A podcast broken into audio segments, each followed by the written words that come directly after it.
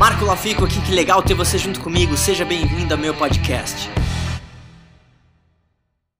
Tá, beleza. Iniciar a transmissão. Estamos ao vivo. Estamos ok, ao vivo vamos lá. 3, 2, 1. Estamos ao vivo. Hey, what's up, players? Game aqui da Social Game 7 para mais um episódio dos Jogos Sociais. E hoje, hoje, que episódio especial, parceiro. Que episódio sensacional. Consegui trazer essa lenda. O cara parou tudo aí, tava no Peru, voando. Tá quase que ele faz a live do avião mesmo. E veio participar com a gente. Seja muito bem-vindo, meu irmão Marco Lafico. Pô, que honra, meu irmãozão. Pô, primeiro, obrigado pelo convite. É, muito Uhum. feliz de estar aqui, cara. E, cara, poder agregar o máximo que eu puder para você, para o teu público. Aliás, mais do que tudo, aprender muito com você, aprender muito também com o seu público, a galera que tá, vai assistir aqui. A honra é totalmente minha. Muito obrigado pelo convite, cara. Fico muito feliz, de verdade. Imagina, gratidão demais, estou honrado mesmo. Quero já dar boa noite para a galera que já estava mandando mensagens aqui desde as 8 e meia. E, cara, essa live aí vai, vai ser é, uma pancada, vamos quebrar muita mentalidade, muito mindset, vamos contar umas histórias bem interessantes. Então, Paulo César, boa noite, irmão. Wesley Santana, quem mais que tá aí? Abel Oliveira, Christian Loaiza, Matheus Luiz, Charles Pereira, Daniel Albuquerque, Kratos, todo mundo que tá aí dando boa noite, galera. Sejam muito bem-vindos aí, família, para mais um episódio. Hoje, episódio número 13, numa sexta-feira que não é 13, é 11, mas foi quase, Quase. passou perto. Quase, quase. E hoje, irmão, a gente quer falar um pouco aqui. é, deixa eu, eu- quero te apresentar, né? Quero contar um pouco da tua história, quero deixar a galera entendendo qual é o contexto. Quem é Marco Lafico, né? Por que, que ele foi convidado para participar aqui dessa live? Então, o Marco, assim, é. Nem eu sei, Ele não- ele não- porque... Não, tô brincando. Porque o cara me convidou. O eu vou fazer Você lá? vai elogiar mais do que minha mãe, né? Ah, que massa, que massa. Já liga pra família aí e avisa. então, assim, cara, se vocês abrirem aí, por exemplo, o Insta do, do, do Marco, as mídias do Marco, vocês vão ver que é um cara extremamente atraente. Quem manja um pouquinho aí de, de dinâmicas sociais, de habilidades sociais, consegue ver é, um magnetismo, uma atração gigantesca passiva do Marco Lafico, que é um expert em marketing digital, né? É um cara que construiu uma carreira brilhante na música, produziu aí muita gente grande, vai poder falar sobre tudo isso. Ele escreveu esse livro aqui, ó, Guia do Multinível. Eu sei que tem muita gente aí do meu público que trabalha com marketing multinível ou que pelo menos faz um part-time job, né? Faz um, um segundo trabalho com marketing multinível. E o Marco é uma lenda, um expert que escreveu esse livro aí. E ele vai poder falar um pouco sobre a relação entre o marketing e até mesmo a atração, porque tudo é uma forma de você apresentar, de você projetar, até mesmo de você vender uma imagem, de você vender a sua imagem, de você se posicionar em qualquer lugar, se posicionar nas mídias sociais, etc. Então a gente vai discutir muito aqui. Inclusive, eu quero trazer muito para o pessoal a liberdade, né, as quebras de mindset com relação à grana. Eu vejo muita gente, já até gravei um vídeo, irmão, falando um pouco sobre isso, sobre grana. O pessoal me pergunta muito, cara, mas como é que faz? Porque sem dinheiro não tem como e tal. Aquelas crenças de, ah, se eu não tenho dinheiro, eu não consigo sair, eu não consigo pegar a mulher. Então, beleza. Então, vamos falar um pouco sobre liberdade financeira. Vamos falar um pouco sobre até quando isso é verdade, né? o quanto isso é ou não verdade. E, e o lado que isso for verdade, vamos trabalhar então para que o cara tenha essa liberdade financeira. Então, é mais ou menos isso aí que a gente vai seguir hoje. Acho que você está mais ou menos apresentado, mas conta mais para a galera e ninguém melhor que você para falar um pouco sobre essa, legal. Primeiro, esse mais, show que você está dando por aí. mais, mais uma vez, que, que honra, cara. Espero é, aprender muito contigo também, que você que é um cara que agrega muito. Eu acompanho os seus vídeos ali também. E muito legal, muito feliz de estar aqui e agradecer a todo mundo que está também na, na live. Eu não sei se consigo ver aqui pela, pela minha tela, mas agradecer a todo mundo que vai estar aqui com a gente. Mas basicamente, encurtando, a- eu falo que a minha história é uma história de, de cinema, assim. Eu acredito que não existe sorte para mim. Sorte é quando a competência encontra oportunidade, mas é, é, uma das coisas que eu vejo que eu sempre tive era a certeza de onde eu, eu, eu queria ir, do que, que eu queria fazer, do que eu queria chegar. E basicamente, com 17 anos, eu comecei a trabalhar com um dos maiores produtores musicais do mundo, chamado Roy Cicala. Ele, ele foi dono de um dos maiores estúdios de Nova York nos anos 70. E, e encurtando muito a história, ele estava aqui no Brasil porque ele teve uma filha com uma brasileira. E ele estava. Ele, ele, quando ele faleceu, ele estava aqui, né? Os últimos 10 anos ele morou aqui. É, e aí ele estava com 70 e poucos anos. É, ele gravou John Lennon, ACDC, Michael Jackson, Aerosmith, é, Tom Jobim, Frank Sinatra, Jimi Hendrix, Kiss. Estamos é, falando do cara que mixou Imagine, é, basicamente é isso. Literalmente, assim. Então, ele foi dono dos maiores estúdios. E, e ele estava aqui, ele precisava de alguém que falasse inglês. É, eu fui autodidata, então eu aprendi, tive as aulinhas da escola e tal, mas aprendi ouvindo entrevista, lendo tudo, pegando todo tipo de livro que eu, que eu podia. E, e eu sabia que eu falava muito bem. E aí fiz uma entrevista rápida com ele, de novo, é uma história de filme, a gente não vai ter tempo, porque senão a gente ficaria horas aqui. Mas com 17 Quando é que vai sair o filme, falando nisso? É, exato, só produzir isso aí. E aí, com 17 anos, né, eu tinha acabado de entrar na PUC, em administração de empresas, e, e aí, por indicação de um, de, um, de um professor meu, eu acabei começando a trabalhar com ele, e ele foi meu grande mentor de vida. Então, eu passei os últimos dois anos e meio uh, da vida dele junto com ele diariamente no estúdio. E eu senti, Gustavão, que eu fui um filho que talvez ele não teve. É, então era todos os dias, imagina, eu já comecei o jogo da música jogando no nível hard. O primeiro trabalho que a gente fez era seu Jorge. E eu, assim, com quase zero experiência de estúdio, trabalhando com o melhor cara que eu poderia ter trabalhado naquele momento. E isso me ajudou muito, porque a gente vai falar um pouco disso, sobre mentalidade, e principalmente é, né, o relacionado a interações sociais, eu era um dos caras mais tímidos da escola. E tá naquele ambiente, quer dizer, com um artista, aquele glamour e com os melhores caras que eu poderia trabalhar, aquilo me fez amadurecer muito, principalmente em termos de mentalidade, porque eu, eu, eu entendi muito claro que era one shot. Era tipo, ou eu ia fazer isso aqui, a grande oportunidade que eu ia ser catapultado muito uhum. rápido e muito cedo, ou ia perder talvez a melhor chance da minha vida até aquele momento. E graças a Deus eu consegui pegar essa chance. É, e aí, pô, foi muito legal. A gente, com 18 anos eu tive minha primeira indicação ao Grammy de um trabalho que a gente fez junto. Ah, tanto um que hoje você é membro votante do Grammy, né? Pra quem é. não sabe. E aí, depois desses dois anos e meio, fui trabalhar com o Rick Bonadio. E aí também foi, foi muito legal, porque eu, eu, peguei uma outra visão da história. Então, o Roy, ele era o cara totalmente artístico, trabalhou com os maiores artistas do mundo. E o Rick, o Bonadio. O cara mais de relacionamento, né? O cara é, mais comercial. Exato, ele era um cara totalmente mais comercial. Então, para mim foi bom é, tá lá para ver essa outra visão. Ah, peraí, então existe esse cara que é o produtor, que, independentemente de quem gosta ou não do trabalho dele, é, é um cara comercial e, e faz uma banda é, talvez chegar num patamar comercial e trabalhar aquilo como um produto. Não que eu ache isso certo ou errado, mas é, para mim era importante saber também como trabalhar um negócio dentro da própria música, porque o que acontece, é, e eu acho que isso se aplica a várias indústrias, às vezes o cara ele fica tão focado na arte que ele esquece que tem comercial, que ele precisa ganhar dinheiro com aquilo. Não que ele vai precisar de dinheiro para fazer muitas coisas que talvez ele gostaria de fazer, mas é importante. Sim. Então o Rick ele me deu muito essa outra visão comercial do negócio. Depois de lá, eu fui abrir meu próprio, meu próprio estúdio, com outras duas sócias aqui em São Paulo, e aí, depois da partir daí, comecei a desenvolver várias outras coisas. Então, hoje tenho uma agência de marketing também, trabalho com marketing de relacionamento, me tornei um profissional dessa indústria, construí organizações ao redor de vários países. É, e, além disso, claro, trabalho com. Eu, eu não gosto muito do termo marketing digital. Eu gosto de trabalhar com marketing. Eu acho que eu tenho essa, essa coisa meio intuitiva, que para mim é fácil analisar um produto, ou uma empresa, ou um negócio digital ou físico, e analisar como que talvez ele poderia ser melhorado a partir da minha visão.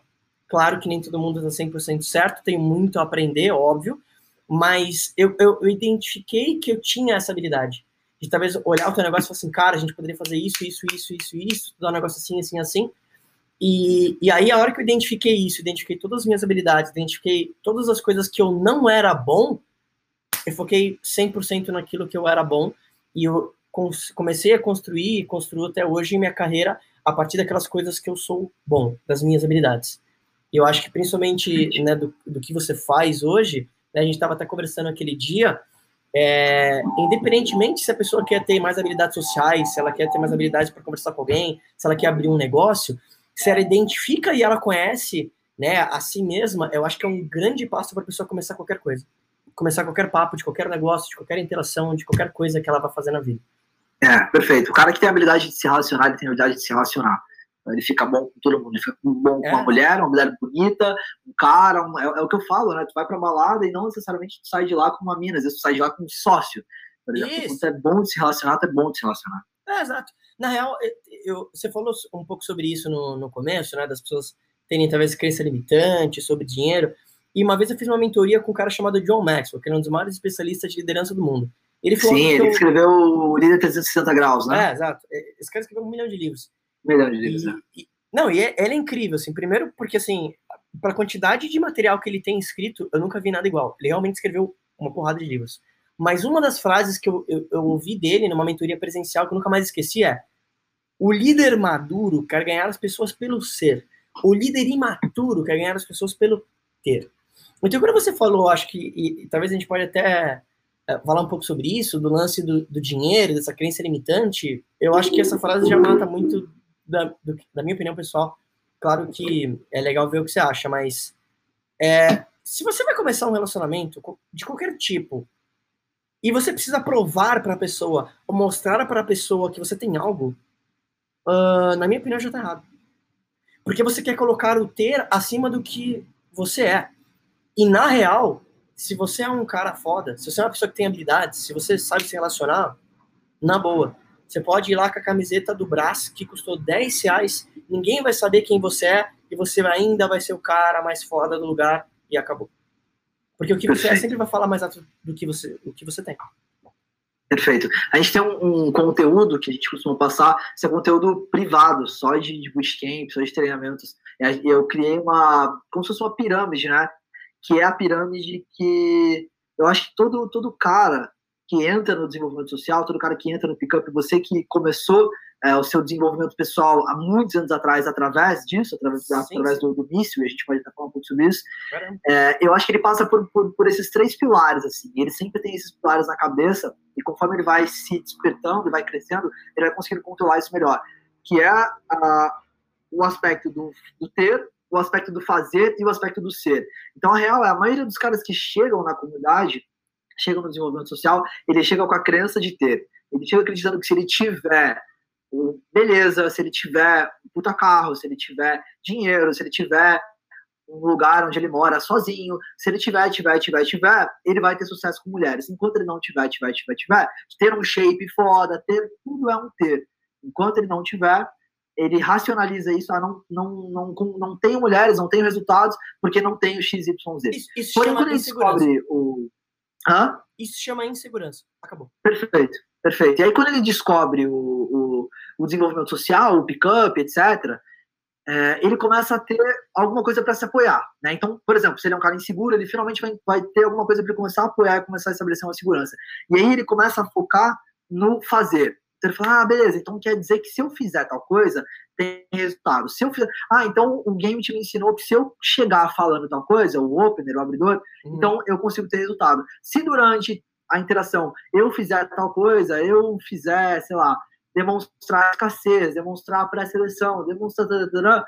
Aí a coisa funciona. Total. E isso é verdade até certo ponto. Porém, quando ele percebe que para você fazer o processo natural é você ser, porque quem fez, criou alguma coisa, para escrever o Mystery Method, o cara tinha que ter feito isso e compor isso. E você não precisa ser o cara que fique preso nisso. Você pode ser o cara que aprenda a mentalidade desse cara para também aplicar isso na sua vida de forma natural. E você se liberta, você passa pela camada do ter, você passa pela camada do fazer e você chega na camada do ser e fala, ah, entendi. Então é isso que hoje a gente chama de, sei lá, de sedução natural, ou de, enfim, da galera que não está tão preocupada com o enlatado e etc. É o cara que se liberta, né? Ele se liberta dessas Exato. crianças e fala, beleza. Então, além de um manual para fazer, eu posso ser um cara atraente, e aí sim, obviamente, eu vou fazer coisas atraentes, e vou até ter, ter coisas que são atraentes lógico, na minha vida. Lógico, lógico.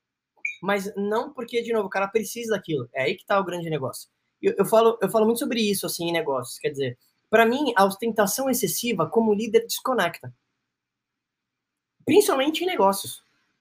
Então, uh, a liderança é, era muito diferente de você ter, sei lá, o, o, empregado. Então, o que eu quero dizer com isso? Eu acho que tem, tá, tá muito ligado quando uma pessoa começa a criar um tipo de, de relação social. Liderança, ela é influência. Então, às vezes você tem um gerente acima de você, supondo que quem está assistindo talvez trabalhe numa empresa, um formato convencional, Você fala assim, pô, beleza, ele, ele é meu chefe, mas ele não é necessariamente o seu líder. Porque para você uh, ser liderado por alguém, isso só vai acontecer se você dá uma permissão disso. E essa permissão não é algo escrito, algo do tipo. Então, é aí que tá. Quando você começa a entender que você tem que ter as coisas, porque eu acredito que você tem que ter uma vida abundante, mas que você não precisa das coisas porque você se basta e você adquire as habilidades, é, parece que vem o caminho contrário. Parece que você fica cada vez mais abundante. Quanto menos você se preocupa, e eu não estou falando não se preocupe com dinheiro, porque dinheiro é importante sim. Ah. É importante você ter as coisas. É importante você vai viajar. Você quer ter um carro, é importante para você? Tudo bem, tem um carro. Mas tenha muito certo de que você não está querendo isso para disfarçar uma insegurança interna que você tenha, para que você tenha que ficar atrás de um carro, de algo que você tem, para que você consiga conquistar alguma coisa. Quando você chega nesse ponto que você falou, quer dizer, você começa a trabalhar nas suas habilidades. Você talvez comece a se tornar um líder, não no sentido de que você vai falar para as pessoas o que elas têm que fazer, mas você está tão autossuficiente que as pessoas começam a olhar você de uma forma diferente e aí você chega nessa sedução natural. Exato. E aí... As mulheres amam isso, né, cara? Acho que desde, desde é, o aspecto programação genética, né, que ela quer o cara que, que é, provém conforto, provém segurança, provém estabilidade. E não só financeira, a gente está falando de emocional. A financeira é uma forma dela. Olhar para o cara que tem, que tem grana, ela sente emoções de segurança através disso, mas é Isso. uma forma de. Né? Total. E, e, de novo, não é algo condenável.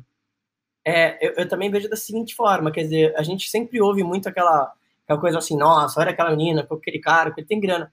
Sim, mas na visão da menina, se a gente for parar para pensar nisso, não é algo, talvez, ela não quer ir porque ela quer o dinheiro do cara. É pela segurança mesmo. Então é compreensível. Então, quando você começa a entender isso, você não é assim, nossa, aquela menina quer pegar o dinheiro. Não, não. É, é, é, é apenas uma segurança que ela tem. Agora, diante disso, o cara que talvez, o, o, ou a mulher que estiver vendo isso, não achem, ah, tá, então eu preciso de grana. Não, porque segurança e aonde você. Isso vai significar, ou onde vai tocar emocionalmente, varia de cada pessoa. Então, talvez a segurança para aquela mulher seja talvez o dinheiro, mas a segurança para outra mulher seja talvez outra coisa, seja algo que você vai falar, seja você prover um conforto emocional. Então, isso é muito relativo. Exato. E quando você entende isso, de novo, é, vira algo libertador, porque você entende realmente que se você estiver muito seguro com você, principalmente em termos emocionais, talvez você não tenha o dinheiro agora. Você vai conseguir, talvez, conquistar aquela pessoa que você queira, mesmo sem o dinheiro. Mas, se você realmente trabalhou esse seu lado emocional e trabalhou esse seu lado social, o dinheiro ele vai fluir naturalmente.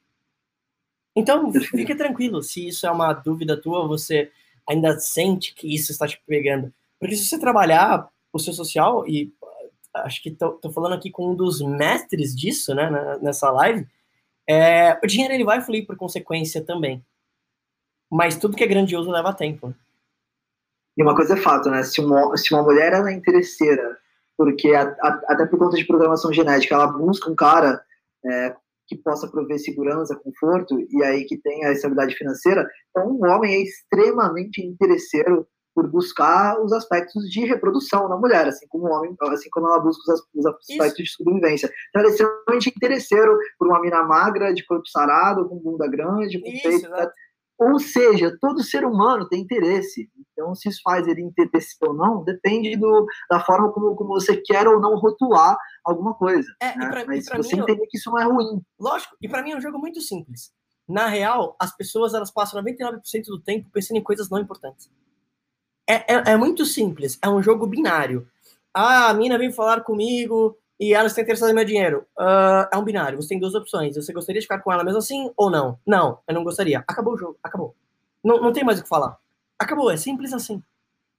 E se você é um cara que tem muita grana, você pode fazer exatamente como uma mulher que tem um puta no corpo. Ela, ela começa a ficar cada vez mais calibrada para identificar o cara que só quer saber dela por causa do corpo dela. Isso. E vai ser a grande maioria, por sinal. Então é por isso que ela começa a criar escudos, mecanismos de defesa, começa a ficar bem né, habilidosa socialmente, bem calibrada socialmente. Se você é um cara que, que tem muita grana, por exemplo, que quer ter muita grana na tua vida, não se preocupa no sentido de, porra, mas eu só vou atrair mulheres interesseiras que só querem saber do meu dinheiro. Não, cara, isso não é verdade. Você vai atrair todos os tipos de mulher porque todos os tipos de mulher procuram um cara que tem esses mecanismos. Só que você consegue ter habilidade social para filtrar isso muito bem, para saber aquela que só quer saber da tua grana e aquela que vê isso como um complemento, uma parte do todo. Né? Eu, eu, eu coloco na minha cabeça assim, eu até falei para você, o, o, meu segundo livro ele vai chamar Não Me Importo. E é um livro que eu falo sobre a mentalidade que eu acredito que o jovem empreendedor tem que ter. E uma das coisas que eu coloco lá, que eu acho que aqui principalmente se aplica muito, é eu tomo 100% da, da culpa, da responsabilidade de todas as coisas que acontecem comigo.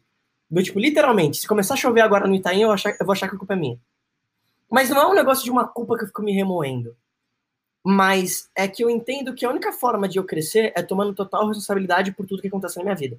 Então, literalmente, para quem tá vendo, assistindo, ouvindo, enfim, é, se você se relaciona com alguma pessoa ou tem alguma interação com alguma pessoa e aquilo não sai da forma que você esperava, assim como eu já tive ex-namoradas e já tive pessoas que me relacionei e falei, puta, sei lá, não deu certo, eu entendo assim, cara, eu falhei em identificar mais rápido que aquela pessoa claramente não era a pessoa que deveria estar comigo.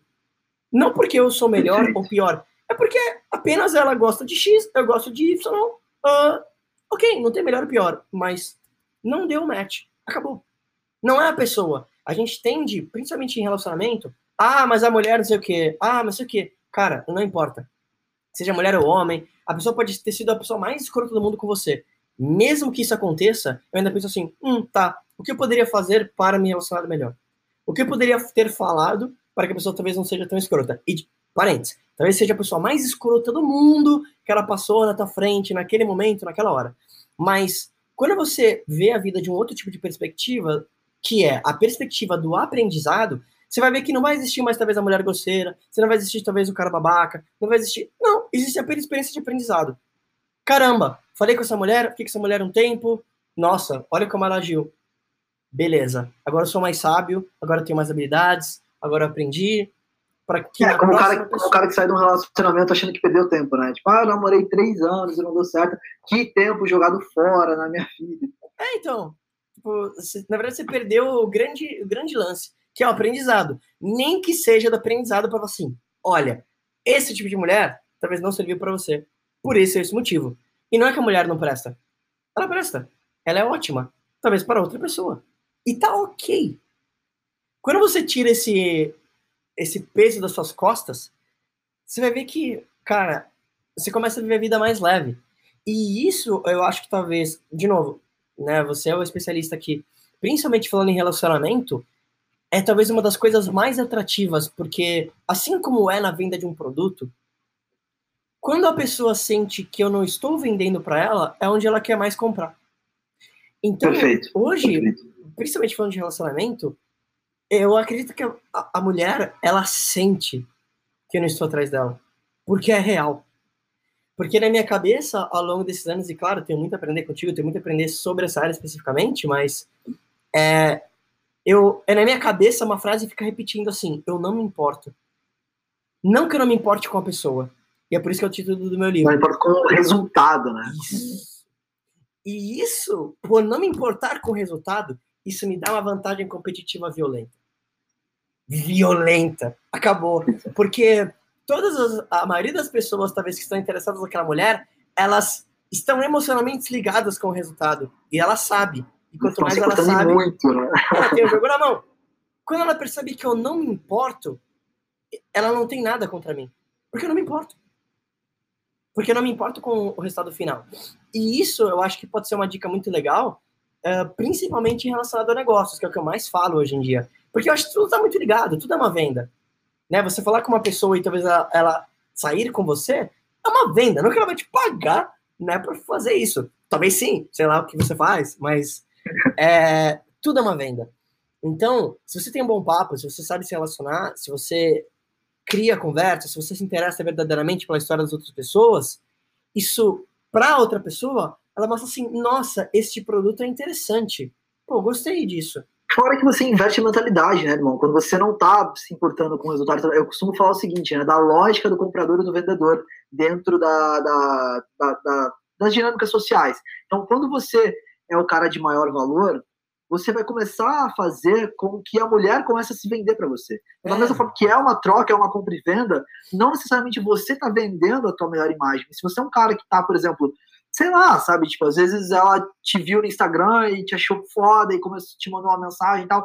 Quem tá comprando quem? Se você tá na balada e você tá com uma roda de pessoas, um monte de amigos e mulheres e tal, e de repente ela vem falar com você porque ela fica curiosa. Quem tá comprando quem? Quem tá vendendo quem? exato. Exato, e, e, e, é muito louco, porque é, eu, eu sempre fui o cara, um dos caras mais tímidos da escola, literalmente, assim.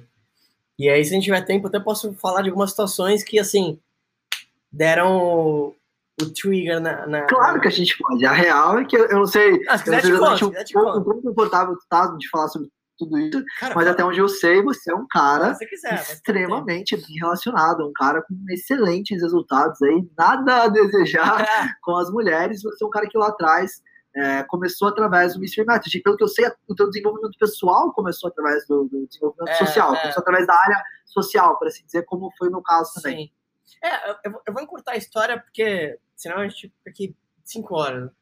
Mas, basicamente, assim, eu era o cara literalmente mais tímido da escola. E eu vou contar uma historinha simples, porque eu acho que vai ser de valor, especialmente para o teu público. Vai despertar identificação, né? É, eu acredito que isso pode ser legal. Primeiro, eu sempre fui um cara muito uh, women motivated, que a gente chama em inglês. Quer dizer, desde pequenininho eu lembro que eu sempre, sei lá, na segunda série eu era apaixonado por alguma menina.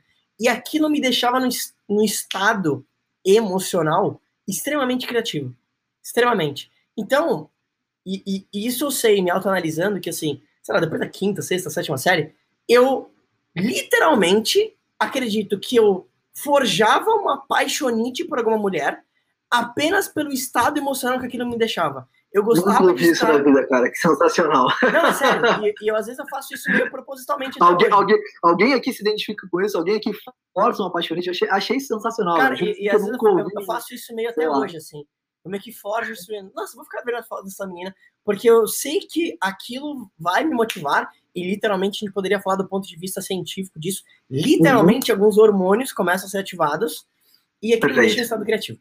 E aí, o que aconteceu foi o seguinte: eu era um cara muito tímido, e aí, na, da oitava série pro primeiro ano, minha mãe fez a, a pior coisa que ela poderia fazer na minha vida, que era trocar, me trocar de escola.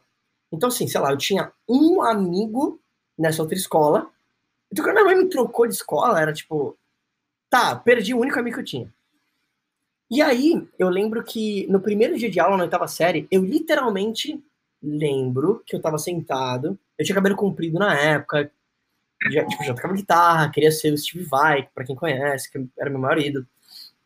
E aí eu lembro de, assim, de olhar pro lado, olhar pra uma menina, era, ela parecia a Carolina Dickman, e me apaixonei na hora instantaneamente eu falei assim, cara, esse é, o ser humano, esse é o ser humano mais lindo que eu já vi na vida. Pelo amor de Deus, o que, que é essa mulher? Beleza. E aí, uh, pra você ter uma noção, na verdade, eu entrei na oitava série, falei, foi da, da sétima série para oitava série. E aí, pra você ter uma noção, era assim, eu tentava sentar do lado dela de qualquer jeito, pra começar uma conversa. Ela me pediu uma borracha, eu já, tipo, nossa, ela falou comigo. É, assim, mas é um nível muito extremo. Pra você ter uma noção de quão grave era o negócio, da oitava série para o primeiro colegial, a minha, a minha escola ela dava a opção de você escolher um curso técnico para você fazer em paralelo com o colegial. Então tinha uh, curso técnico em informática, tinha turismo, tinha magistério, tinha uns quatro ou cinco cursos que você poderia fazer em conjunto com o ensino médio. Literalmente você ficava algumas horas a mais do que o ensino médio. E aí, imagina, eu sou o cara mais tímido da escola. Qual que você acha que eu escolhi? Como é que é? Desculpa, não, não qual, qual que você acha que eu escolhi dentre esses cursos? Imagina, tinha, sei lá, magistério, uh, informática, turismo, é... enfim, tinha esses três lá. Qual você acha que eu escolhi?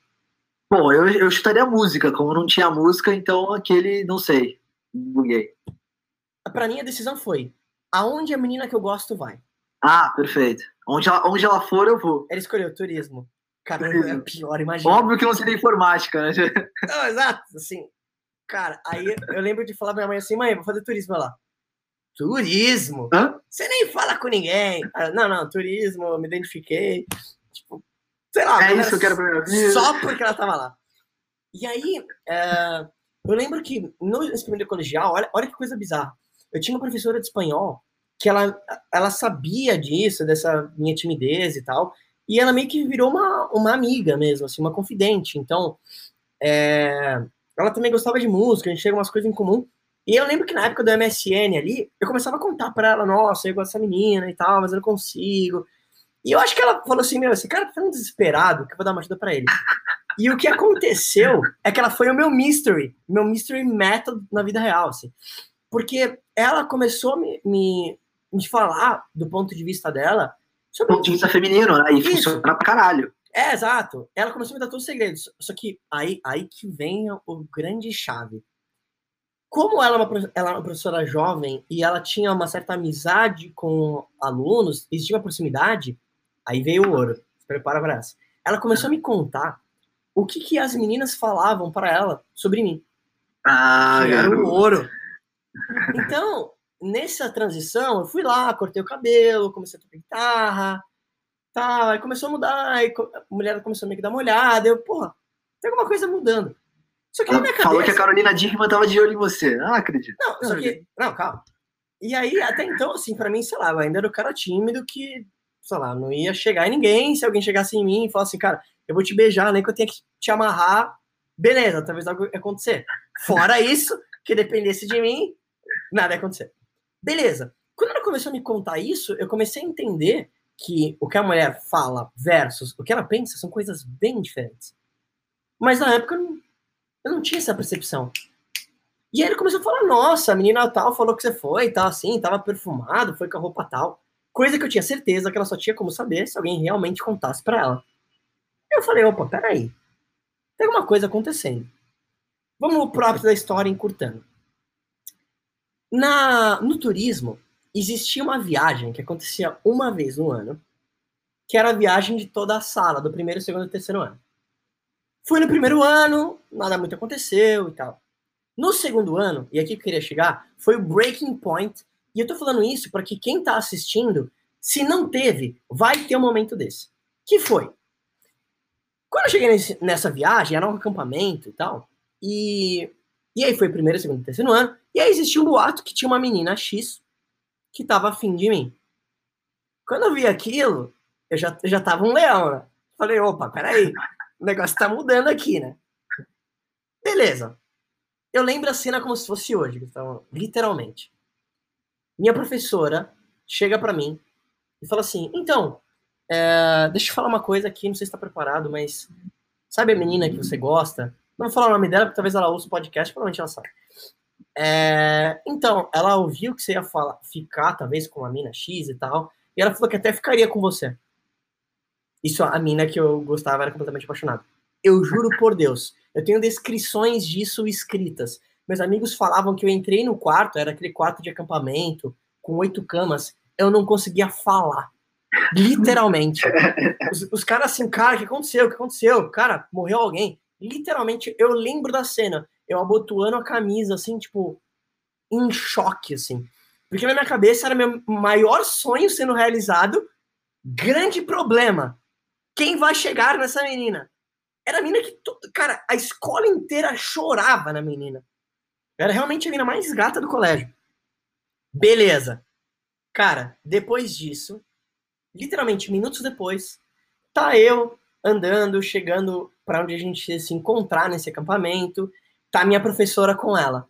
E se eu tô contando isso em detalhes para que quem tá assistindo e ouvindo fala assim, cara, se o Marco a partir desse ponto mudou, qualquer pessoa pode mudar. É só por isso que eu tô contando isso. Aí eu tô chegando nesse ponto de encontro do acampamento, tá a minha professora junto com ela. Aí ela me vê e fala assim: Marco, vem aqui. Eu, puta merda. Aí vou lá, encontro as duas. Ah, então, tô aqui com a. Tá, tá, tá. A gente tá falando sobre você. E eu já querendo morrer, né, de vergonha. Aí, pra eu tentar sair dessa situação horrível, de tão envergonhado que eu tava, eu falei assim, então, não, puta, esqueci um negócio no quarto lá, eu vou pegar rapidinho. Ela, não, não, não, não, não, não. Ah, ah, eu vou falar o nome dela, foda-se. A Paula vai com você. Eu, não, não, não, não, não. Fica aí. Fica aí. Vai que você vai, você tropeça, um mosquito te pica, você pega uma dengue, uma febre amarela. Esse mundo de hoje, sei lá o que vai acontecer. Cara, ela foi comigo até o quarto. Hoje eu vejo que era chance de ouro, né? Entrei no quarto.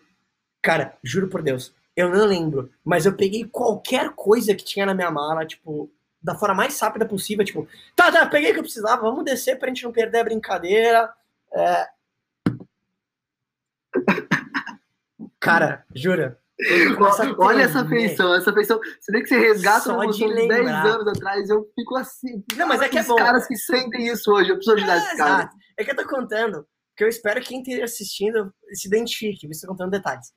E aí. A galera tá, a galera tá perguntando pra caralho aqui a história toda. Que você Pô, não tá vambora, vendo. Vambora, tô contando porque eu acho que vai identificar. É, é que eu acho que essa história é sensacional, por isso que eu me animo de, de falar. E aí, cara, a gente foi lá, voltou pro lugar, e meio que teve uma brincadeira noturna. É, aquelas coisas muito acampamento que ninguém tá afim de fazer. Todo mundo deixa aquilo uma merda. É a melhor chance, talvez, de você sair com alguém. Era a melhor chance que eu tinha. Tipo, eu com ela, de braços dados a noite inteira. E eu, tipo, falando sobre qualquer coisa, tipo, nossa, tá frio aqui, nossa, cuidado com a grama aí. Você viu? Tem um besouro ali. Sabe, qualquer coisa, cara. Não consegui chegar nela. Fui dormir. Foi, acho que, a primeira vez na minha vida, e talvez a única, que eu rezei para todas as entidades que eu lembrei na minha vida. Cara, eu rezei para Buda, para Jesus, Deus, Alá. Pesquisei no Google todos os deuses indianos. Fui um por um Reza após reza. Por favor, me dá uma segunda chance. Eu não posso perder essa chance da minha vida. Eu não dormi, literalmente. Começa o dia seguinte, último dia. Ia começar com uma. Tipo uma e aí, galera, será que o Marco pega ou não pega a Paula? Que a galera tá aqui. Calma, calma, calma. E aí. E aí, cara, começamos com essa trilha. Aí ela já não olhava mais para mim, né? Eu já, fudeu, fudeu. Puta, era a mina mais gata, perdi a chance, ferrou. No final dessa trilha, literalmente, eu olho para ela na distância, já meio tipo, ah, perdi a chance da minha vida, acabou, minha vida acabou aqui, nada vai ser mais legal do que isso, acabou. E aí eu olho, e sabe quando você tá na escola, tem aquele grupinho rival, sempre tem isso, né? Eu olho essa mina conversando com meio que um grupinho rival, assim. Aí eu, estranho. E aí, beleza, passou, achei estranho e tal isso acontecer. Aí foi todo mundo para almoço, pro almoço. Tô lá almoçando, comendo, sei lá, meu filé de frango, arroz, feijão. Olho para a porta, entra a Paula chorando. Aí eu, não, não, não, não, não, não. Concluindo, olha só, se existe um Deus, primeiro, esse cara gosta de mim. Segundo, ele gosta de mim, mas ele gosta de fazer situações que ele deve estar tá dando muita risada. Por quê? A conclusão foi: chegou até então um ter uma terceira menina, um terceiro elemento, que estava supostamente afim de mim. Detalhe: nenhuma estava afim de mim ao longo dos meus 15 anos de vida. Nesta porra de acampamento, todas elas convergem nos mesmos dias. Cara, surgiu uma terceira mina, começou a chorar por minha causa no acampamento. Esse grupinho rival foi falar pra essa Paula pra ela não ficar comigo, que ela ia me usar. E ela começou a chorar, começou a dar um negócio. E eu lembro que foi uma situação tão ridícula, cara, porque eu lembro que tava eu, essa minha professora e essa Paula, que era a menina que eu gostava, e ela chorando, não, porque elas falaram um monte de besteira, elas falaram que ia te usar. Aí eu, mas pelo amor de Deus, me usa! Tipo, me usa, tipo, pra caralho, assim. Tipo, usa à vontade. Tipo, ela tava. Cara, vai dar um filme disso. E enfim. A, a galera tá aqui, mano, faz um filme dessa história. Não, vai, vai ter, vai ter, vai ter. E aí, cara. O Matheus falou assim: bora financiar um filme com essa história. Cara, foi uma situação bizarra. É que eu lembro o meu emocional, cara, tava no ápice, assim. Enfim, ah. passou isso. Final, começou a noite. Último dia de equipamento. Última viagem, último shot. Começa aquela fogueirinha. Lembrar estações, nada mudou. 50 pessoas. Aí aquela cena de filme de time-lapse. 20 pessoas. 17 pessoas, 10 pessoas. E todo mundo em volta da fogueira, até que meio que sobrou, sei lá, eu, ela e mais umas 5 pessoas. E aí tá. Tudo que eu contei agora é para esse breaking point que para você que tá assistindo, ouvindo, em algum momento vai ter na sua vida. Que foi, cara, se eu tomar um fora dessa mina, o que realmente muda? Minutos antes eu tava tremendo. Nesse momento, foi aquele momento que assim desceu uma luz divina tipo, fui carregado por anjos e, tipo, eu transcendi a mentalidade naquele momento. Eu cheguei para ela e falei assim, Paula, cheguei. Sei lá, eu não sei muito o que falar, não sou treinado nisso, ela não sei muito o que falar, mas basicamente eu acho que você é a mina mais linda que eu já vi na vida, essa é a mina mais legal. Sei lá, eu não sei muito o que te falar, a não ser, eu estou com vontade de te beijar agora. Na minha cabeça, aquela cena de desenho assim, pé, pé, pé, danger, danger, tipo, fudeu. Aí ela, ah, eu também, mas é que falaram essas coisas todas. Eu, aí eu já tava no all-in, aí eu virei um leão. Falei, não, sei lá, vamos no matinho ali, sei lá quem vai fazer, mano. Pelo amor de Deus, vamos pegar. Eu já tava nessa, assim, tipo, all-in, cara, tipo, era a chance da minha vida. Não, não ficamos nesse, nesse dia. E aí, cara, o, o negócio foi tão bizarro que quando a gente voltou, eu lembro que minha professora fez uma reunião na escola para falar por que, que não tinha ficado na porta. Uma bizarra, tinha uma história absurda. Meus amigos da escola lembram, eles, eles falam assim, cara, foi inacreditável. E aí, uh, esse foi o primeiro tipping point, assim. Porque e, e tudo que eu contei é primeiro para criar identificação com você que está assistindo. Então, talvez se você curtiu e imaginou a história, meu papel foi bem feito. Porque eu quis pintar na tua cabeça um cenário que aconteceu comigo e provavelmente aconteceu muito perto com você. Por que eu te falei isso e te contei tudo isso? E eu encontrei ela anos depois, ali eu já tinha o Mr. Method, e aí depois todo jogo mudou. Mas, por que eu tô falando isso? Primeiro, para você entender que todo mundo tem os problemas, todo mundo tem as mesmas dificuldades. Você vai ter a sua, tua situação. Mas o que, que é importante? Principalmente nesse momento, eu identifiquei que eu tinha um problema que era a timidez. A timidez é um problema, porque ela te impede de fazer coisas que você gostaria de fazer, mas você não consegue fazer. E logo porque depois. Porque o tímido não é um cara introvertido, né? É, é muito importante separar isso. isso. As pessoas acham que as pessoas tímidas são as pessoas introvertidas, ou seja, aquelas que não querem se relacionar com outras pessoas, aquela pessoa que não tá afim de. Tô, tô de boa aqui, aquele cara quieto. Não necessariamente, muitas vezes o cara é um tímido extrovertido, ele quer falar com as pessoas, ele quer fazer parte, ele quer entrar nos grupos, ele quer ter... só que ele não consegue. Exato. Ele não sabe como e, a criação muito... dele, as experiências que ele teve durante a vida. Você fizer um, um olhar para o background do cara, todo histórico dele, você vê que um monte de coisas levaram ele a se proteger e criar esses mecanismos de defesa. Total. Não se expor. Total. E assim, e aí, o que aconteceu foi. Eu não, eu não vou contar o final da história porque a gente tem que fazer uma segunda live pra galera ficar curiosa. Mas, é. Logo depois disso, que eu entrei na faculdade com 17, e, e depois disso eu namorei uma menina, enfim, fiquei um tempo e tal. E aí depois eu separei e tava na faculdade. E aí, e aí que chega o grande ponto também, um amigo meu falou assim, cara, tem esse livro de um cara que chama Mystery, que fala sobre algumas, algumas técnicas, tá? Eu, como assim? Não, é que fala sobre desenvolvimento pessoal e algumas técnicas que você pode utilizar. Que então, nunca tinha ouvido falar sobre nada do tipo, cara, como assim? Quando o cara falou aquilo, para mim era tipo outro outro momento tipo em point. Eu falei, cara, isso na minha mão é ouro. Porque na minha vida eu sempre fui muito autodidata. Literalmente tudo que eu quis aprender, eu vou ver um tutorial, eu vou ler. Eu sempre fui assim. Eu nunca prestei atenção na aula. Eu pegava o livro, li o capítulo, fazia a prova, tirava nove, ficava feliz da vida. Sempre foi assim na minha vida inteira. Tenho mentores, claro, aprendo muito com isso, mas principalmente na escola e tal, nada do tipo, você meio que tinha que aprender aquilo. Então, quando eu vi isso, que era um material que pela primeira vez na vida eu gostaria de aprender como nada hum, anteriormente, eu falei, cara, eu vou estudar isso e vou masterizar isso, nem que seja a última coisa para fazer na vida. E aquilo, para mim, foi.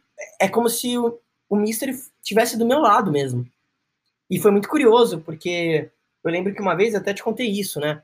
Eu tava numa balada anos depois e já utilizando algumas técnicas do Mystery, e aí encontrei pela primeira vez uma outra pessoa que também tinha lido aquilo, porque viu que eu estava utilizando algumas técnicas, entre aspas. Conheceu. Antes, né, de ficar mais natural. E aí eu falei assim, cara, eu me senti literalmente assim, o, o não mais o último Jedi. Eu, eu, literalmente achava assim, cara, porque você sabe, né? Anos atrás era meio que era uma seita. Era uma, né, era uma seita, era. Disso, mega E, e o mais curioso foi que anos depois e tem, e tem, gente que até hoje não sabe, viu, irmão? Tem gente que tá aqui no desenvolvimento maioria, social, tá, que vem em outros canais, que nunca. Eu, eu, se eu fico uma coisa, uma coisa que me deixa assim, tipo, maluco, falando, ah, tipo, cara, nossa, velho, que eu tava vendo seus vídeos, eu vi um tal de Mystery e conheci ele. Eu falo, você conheceu o cara é, minha causa? É, aliás, pra quem vai ouvir isso no meu podcast, que talvez não vai entender nada, é o seguinte: existe toda uma grande comunidade, uma parte né, dentro do desenvolvimento pessoal, que trata de relacionamentos. Dentro disso, existe um personagem, para mim, é um, um, cara que entende muito. Aliás, ele, ele estudou no MIT, né, se não me engano. Ele entende muito de relações sociais, especialmente relacionamentos, que é um cara chamado Mystery. E o Mystery, ele escreveu vários materiais é, sobre o relacionamento homem-mulher. Então, de coisas que você pode uh, fazer, algumas atividades que você pode testar, até de coisas que você pode falar, para ajudar homens que tenham talvez um bloqueio, alguma timidez, ou, ou que realmente não sabem o que fazer, o que falar, para como dar um primeiro passo, e um segundo passo, e um terceiro passo, dependendo de onde você quer, da onde você tá, do que você quer. E esse cara é um gênio mesmo, porque muitas coisas que eu aprendi ali, e é aí que tá, é esse que é o grande ponto, que eu acho que traz uma grande valia para todo mundo que está assistindo, para estar tá ouvindo, é ter desenvolvido esse meu lado social, a princípio, no, com o relacionamento feminino com mulheres, né? Me ajudou muito em termos de negócio. A partir Exato, perfeito. E, e tudo está conectado, né? Isso que é, o, que é o grande negócio. Você se relacionar com mulher não é só se relacionar com mulher. Inclusive, muita gente, talvez, que está ouvindo, fala assim, nossa, mas eu quero falar isso porque ele quer pegar 50 mil mulheres. Primeiro, se ele quiser, não tem nenhum problema. Uh, mas, muito além disso, é para que ele tenha habilidades, para quando ele vê uma mulher interessante, ele, ele, ser um cara interessante, o que é bom para a mulher, ao invés de ter um cara babaca.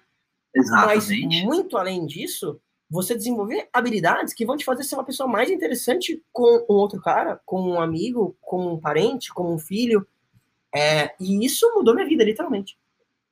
Foda, irmão. Foi história longa, mas é, eu queria muito que talvez quem estiver ouvindo ou assistindo é, compartilhar essas histórias, porque você vai ver que, se não todos nós. Será que a Paula está ouvindo? É, exato. É, não, ela vê os stories, deve estar. Deve tá.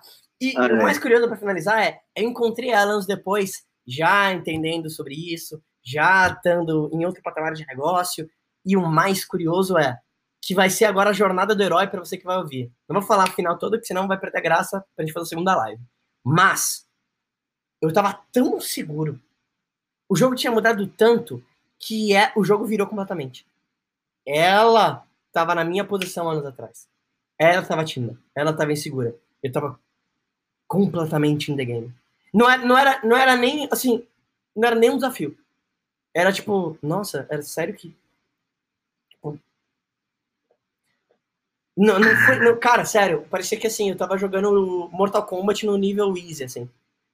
Sabe, você zero chefão. Excelente. Excelente. Fast forward, oito anos depois, está aqui o livro em minhas mãos, assinado e autografado, claro, pelo Mystery. Para quem não conhece, galera que falou aí, ah, eu não conheço, eu não conheço, está aqui então o livro autografado para o Mystery, que além de ter sido meu mentor e também ter sido mentor do, do Marco que está aqui comigo, é um grande amigo meu, foi meu wing, trabalhamos juntos. E se você não conhece, é uma oportunidade muito boa você entrar aqui no canal depois da live, dar uma olhada no vídeo onde eu entrevistei o Mystery. A gente deu treinamentos aí por todo o Brasil. E, cara, muita coisa acontecendo. Eles estão me convidando aí veementemente para ir para Hollywood ficar um tempo lá com eles. Who knows, né? Cara, Quem são, sabe? São, são parentes agora. De novo, não estou sendo pago para falar isso, nada do tipo.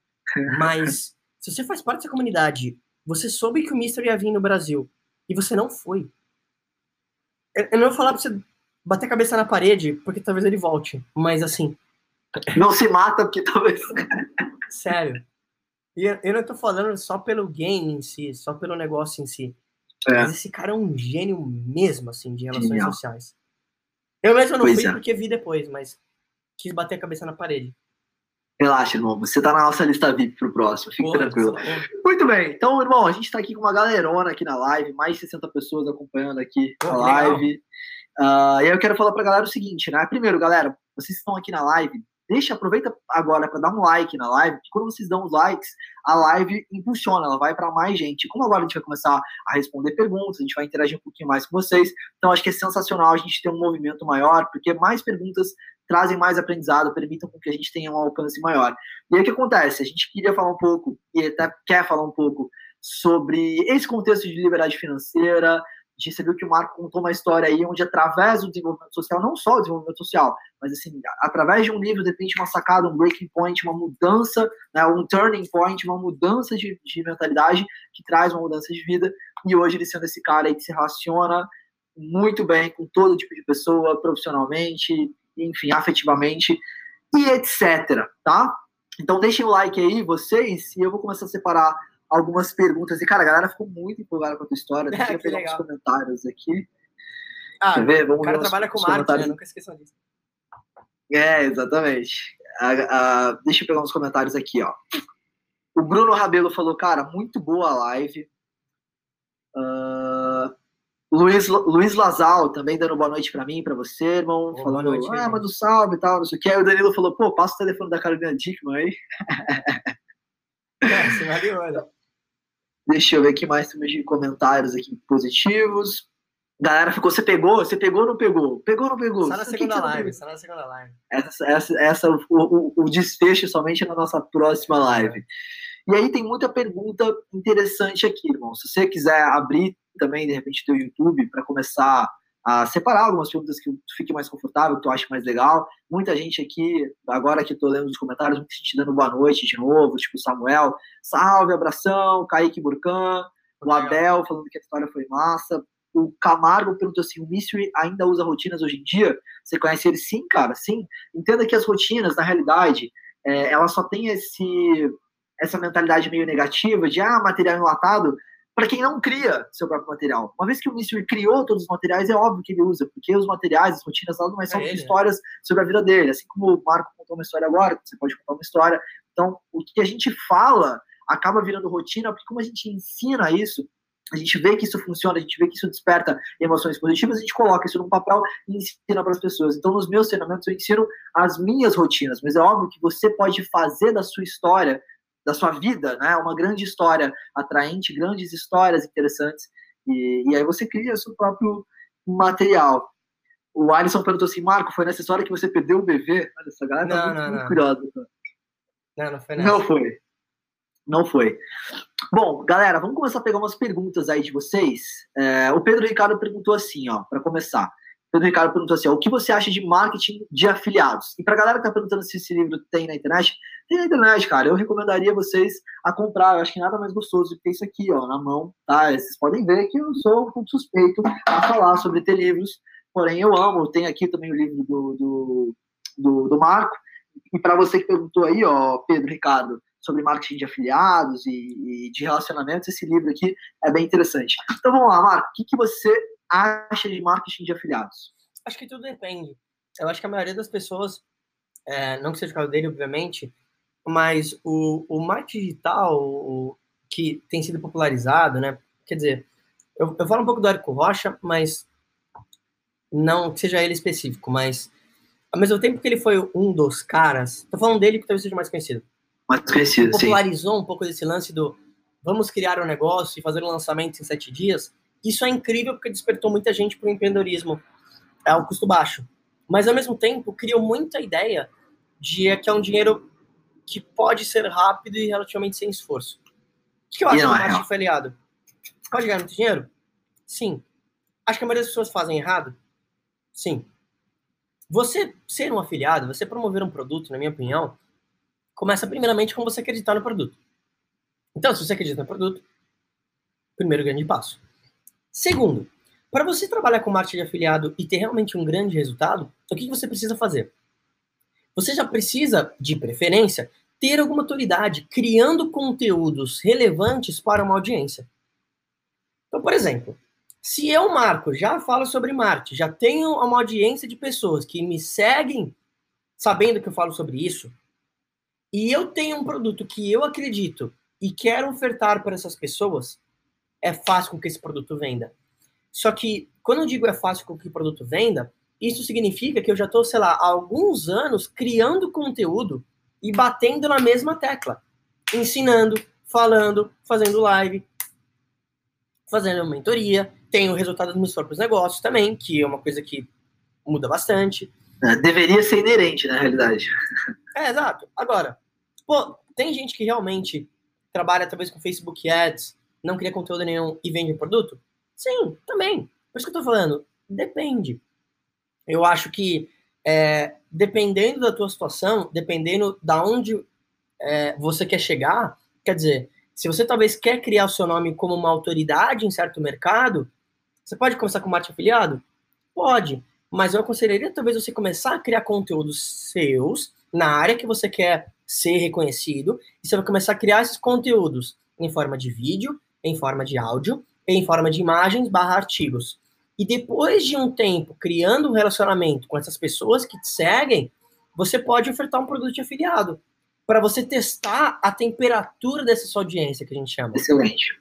Porque uma coisa é você ter pessoas que te seguem. Outra coisa é pessoas que te seguem e tirariam o cartão do bolso para comprar alguma coisa sua. É um abismo. Claro que você precisa construir uma audiência porque elas vão pagar alguma coisa. De preferência. Mas, por isso que eu falo que depende muito do teu objetivo. Marco, não quero criar uma audiência, não quero, é, talvez, é, me colocar na frente de uma câmera, criar algum tipo de conteúdo. Quero realmente trabalhar como um revendedor. Quero realmente trabalhar só no backstage promovendo um produto. Beleza. Então, pense em quais formas você poderia fazer para agregar valor como afiliado. Quer dizer, por que a pessoa vai comprar de você como afiliado? O que você pode oferecer de diferente?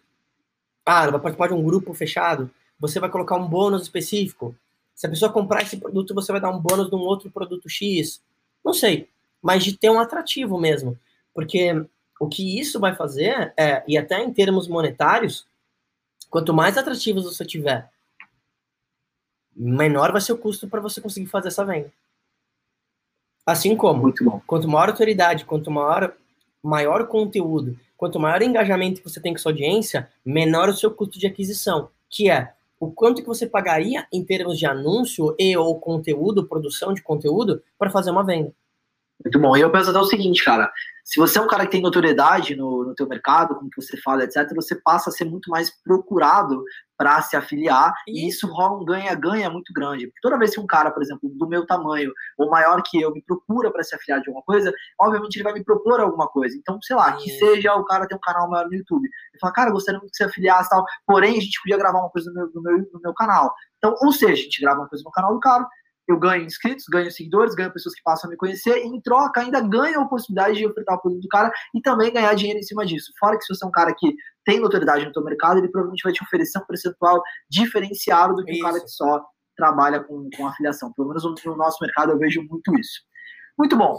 A galera, cara, depois da tua história, principalmente a galera ficou muito alvoroçada aqui com relação a perguntas sobre ansiedade, sobre a atração de uma forma geral. Eu acho muito legal, eu quero pegar algumas dessas perguntas aqui, e até quero falar para a galera que eu acho que, cara, talvez esse seja talvez, talvez seja a maior dor que meu público tem hoje. Essa talvez seja o maior problema que essa galera enfrenta. Então, ao você contar essa história, acho que muita gente se despertou porque muita gente passa por isso em épocas de colégio, em épocas de faculdade, talvez no seu trabalho, mas muita gente deve ter se, se identificado aqui com situações onde Total. teve uma oportunidade ou teve várias oportunidades. Né? Então, você contando essa história, me vieram muitas imagens de muitos alunos que chegaram também, até em treinamento, em bootcamp, tipo, passa aquela mira, um cara olha e não faz nada, e eu tô ali ajudando ele, dando aquele suporte, mesmo assim ele olha para mim, olha para mim e não vai. Então, eu quero contar para vocês, pessoal, que, bom, algumas coisas, né? A gente já está gravando uma série de vídeos sobre esse, esse aspecto de ansiedade, de medo, de falta de confiança, de se relacionar com, com mulheres,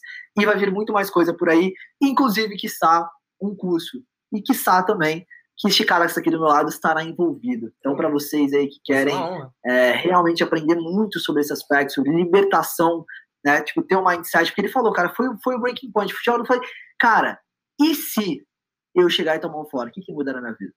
Né? Que foi o que eu falei no último vídeo sobre ansiedade aqui no canal, onde eu falo pro cara, cara, não tem nada pior, nenhum sentimento pode ser pior do que o sentimento do e se. Tipo, puta, e se eu tivesse chego? sabe? Esse, essa é a pior dor que você pode proporcionar para si mesmo. Essa não é a pior dor que você pode sentir. Tipo, não vou comparar uma dor dessa com sua mãe morrer, cara. Mas, tipo assim, o que você uhum. pode proporcionar para si mesmo, não tem nada pior do que você proporcionar para si mesmo o sentimento de, tipo, puta, eu poderia ter feito, mas não fiz. E se eu tivesse feito? Esse sentimento de incapacidade, acho que foi o único sentimento que realmente já tirou alunos, assim, de treinamento. Do cara falar, mano, não quero mais e pegar as coisas e ir embora para casa. Então, quero deixar vocês aí, quero saudar o meu público dizendo que muita coisa interessante vem sobre isso. Eu vou pegar umas perguntas aqui, então, sobre isso. Enquanto isso, ó, o Vicente Alves, lá de Portugal, falou: Este gajo fala muito bem, conta muito bem histórias. Como disse, se referindo a você aí, Marquinhos. Valeu, irmão. Aqui a galera rachando na hora que você falou. O que, que foi a parada que tu falou? É, me usa, me usa, me usa. É, a galera gostou. Não, eu, eu sabendo já que a gente ia falar, claro, é, eu, é, é, é claro, a, a, história aconteceu muito do jeito que aconteceu. Eu, eu, tentei contar da forma com mais detalhes. Mas eu conto. E aí, o que, que você mais gostou desse podcast? Se você adorou, deixa cinco estrelas e se conecta comigo nas redes sociais em arroba e se inscreve lá no canal do YouTube em youtube.com barra. A gente se vê em breve.